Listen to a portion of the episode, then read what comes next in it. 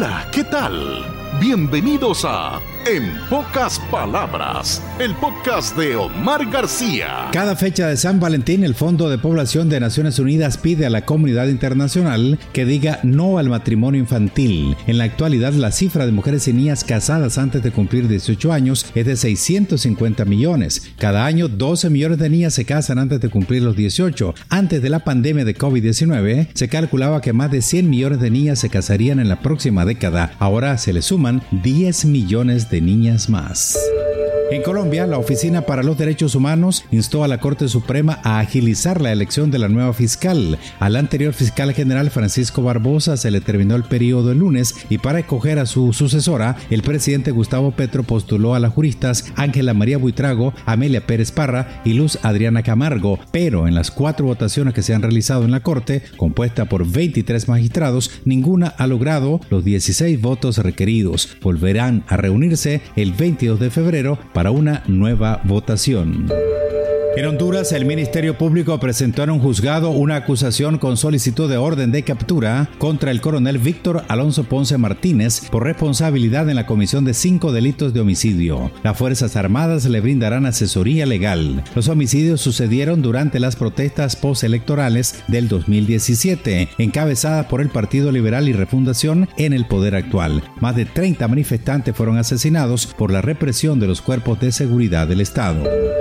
En Perú, la presidenta Dina Boluarte es el reflejo del país. Tiene un año y dos meses de gestión y el 83% de la gente la rechaza, entre otras cosas, por la alta recesión. Ninguna administración en el pasado reciente ha encontrado la fórmula y Boluarte repite la receta también. Acaba de nombrar a cuatro nuevos ministros, incluido el de Economía.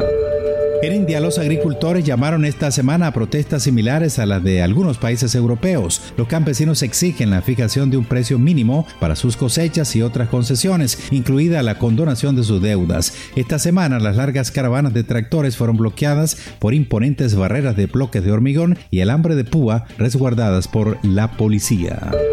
En Europa, a propósito, las autoridades realizarán un Consejo de Ministros de Agricultura para enfrentar las peticiones de los productores que demandan subsidios y que no se apliquen leyes en defensa del medio ambiente. España, calificada como la huerta de Europa, es el primer exportador europeo de frutas y hortalizas, pero su sector agrario atraviesa dificultades debido sobre todo a la sequía que asola el país desde hace unos tres años.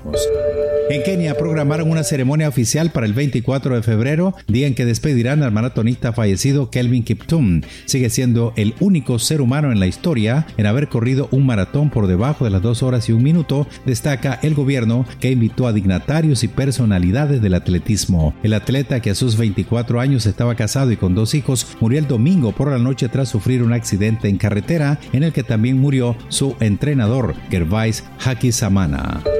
En los países de América del Sur aumenta la epidemia del dengue. En Guyana Francesa se propaga a un ritmo que no se había visto en los últimos 20 años, con un promedio de 800 casos semanales. En Brasil, mientras baila en el Carnaval de Río, las autoridades han contabilizado más de 500.000 casos desde principios del año. Richard Pitpercor, representante de la Organización Mundial de la Salud para Gaza y Cisjordania, declaró que desde noviembre Israel solo ha autorizado el 40% de las misiones de la OMS al norte de Gaza y esta cifra ha bajado desde enero. Además, Israel solo ha concedido el 45% de las solicitudes para el sur de Gaza. Es absurdo, incluso cuando no hay alto el fuego, deben existir corredores humanitarios para que la OMS y la ONU puedan hacer su trabajo, sostuvo.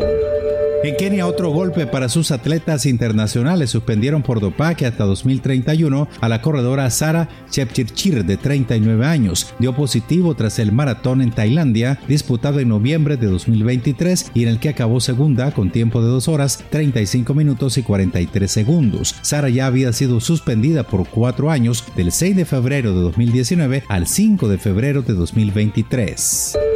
Un estudio del Instituto Pasteur en París con mil personas escogidas hace más de 10 años determinó que fumar modifica el sistema adaptativo de forma persistente. El sistema inmune adaptativo, que se fortalece con las infecciones, permanece dañado durante años en quienes han dejado de fumar. La investigación destaca un factor hasta ahora ignorado sobre los daños provocados por el tabaquismo.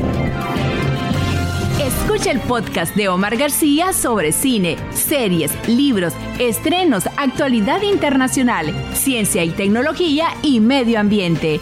Omar García, en su plataforma predilecta para escuchar podcasts.